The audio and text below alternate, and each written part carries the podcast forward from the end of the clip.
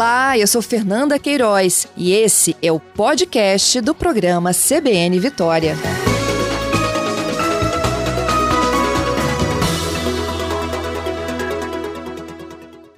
Bom, Hélio, esse percentual aí identificado por esse medidor da Neogrid, ele de fato também é, é uma situação em que o Espírito Santo vive, vocês já encontram a escassez de produtos, até por conta da falta de matéria-prima, para entregar para o consumidor? Olha, a realidade é o seguinte, a gente tem que eh, ser bastante analisado, porque é lógico que com a, com a, a pandemia, que já está completando um ano, é, nós tivemos um desajuste é, muito grande, principalmente na, na, na indústria, entendeu? na produção industrial do, do, não só aqui do Brasil, mas do mundo todo. Né? Então, uhum. isso deu um descompasso muito grande, é, inclusive no ponto final de venda. Então, podemos dizer o seguinte, que aqui no Espírito Santo, é, nós temos alguns produtos que você pode, às vezes, ter uma certa dificuldade em alguma loja, mas você tem, encontra em outra. Não é que está faltando no mercado.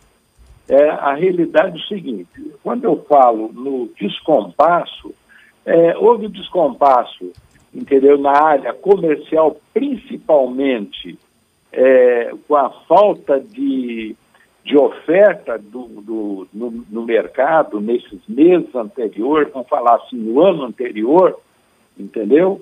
É, uhum. Isso daí é, prejudicou, houve, houve a, a pouca oferta, obviamente, houve um, um aumento muito grande, entendeu, na procura.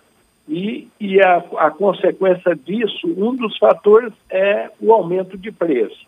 E aí, quando eu falo em descompasso, na próprio setor comercial, as negociações ficaram mais difíceis, demora dois, três dias, às vezes, para você negociar. Isso daqui atrapalha muito a logística.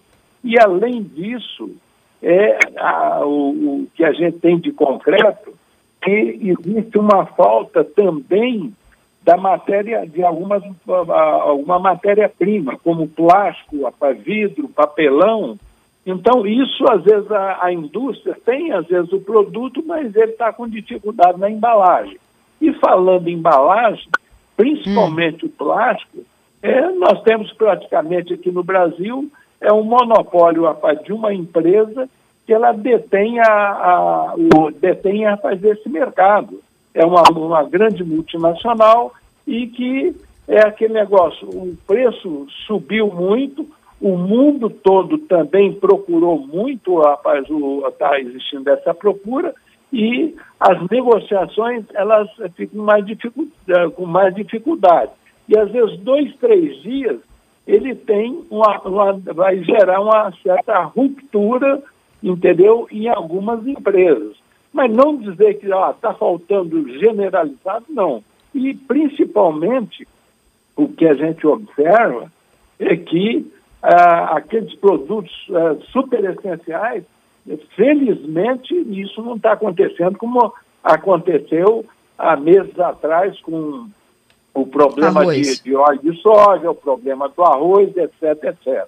Então, é uma situação que nós precisamos, rapaz, é, é com o tempo a gente espera que isso se normalize. A realidade é essa. Entendido. É, existe algum produto assim mais específico? Você falou que tem o problema da embalagem do plástico, né? Aquele assim que vocês realmente não conseguem repor?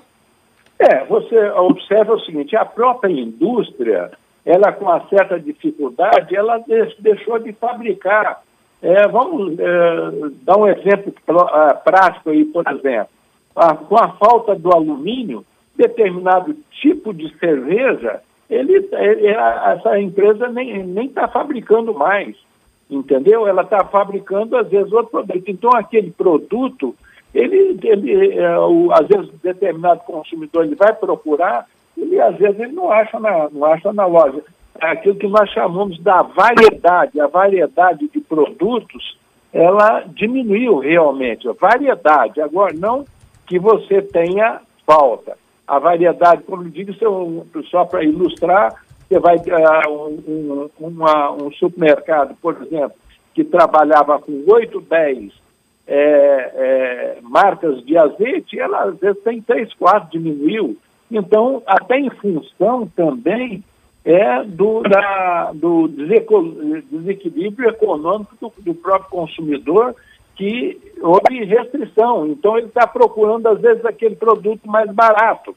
E aquele produto mais barato, o que, que acontece?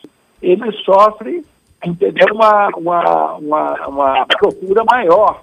Então, às vezes acontece. Mas podemos, o consumidor, de um modo geral, ele pode ficar tranquilo que não vai ter falta de produto assim. Ele vai ter, às vezes, encontra no supermercado, ele não encontra, mas ele vai encontrar em outro, outra loja de não está uma situação crítica, entendeu? Como nós tivemos a falta lá, vocês lembram muito bem, a falta do álcool gel, a falta do arroz, a, a falta do óleo de soja e assim sucessivamente.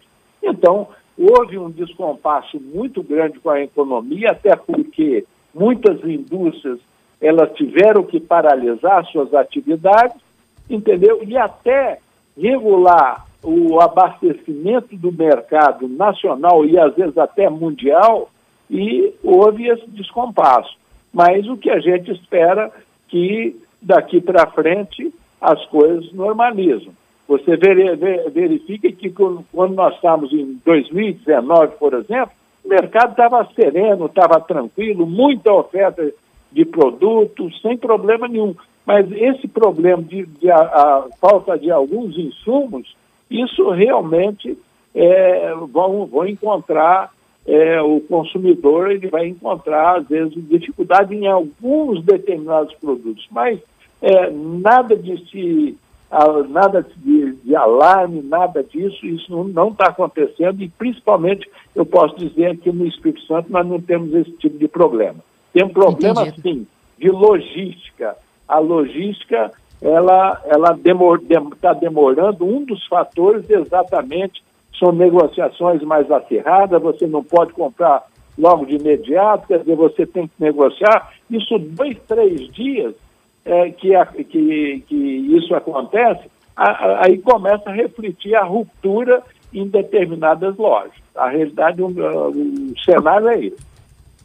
Agora, com, com, esse cenário também de pandemia, Hélio, assim, a gente vê que a população perdeu muito poder aquisitivo, né? O que, que está deixando de ir para o carrinho do consumidor de um modo geral? Carne vermelha está lá no topo, não está?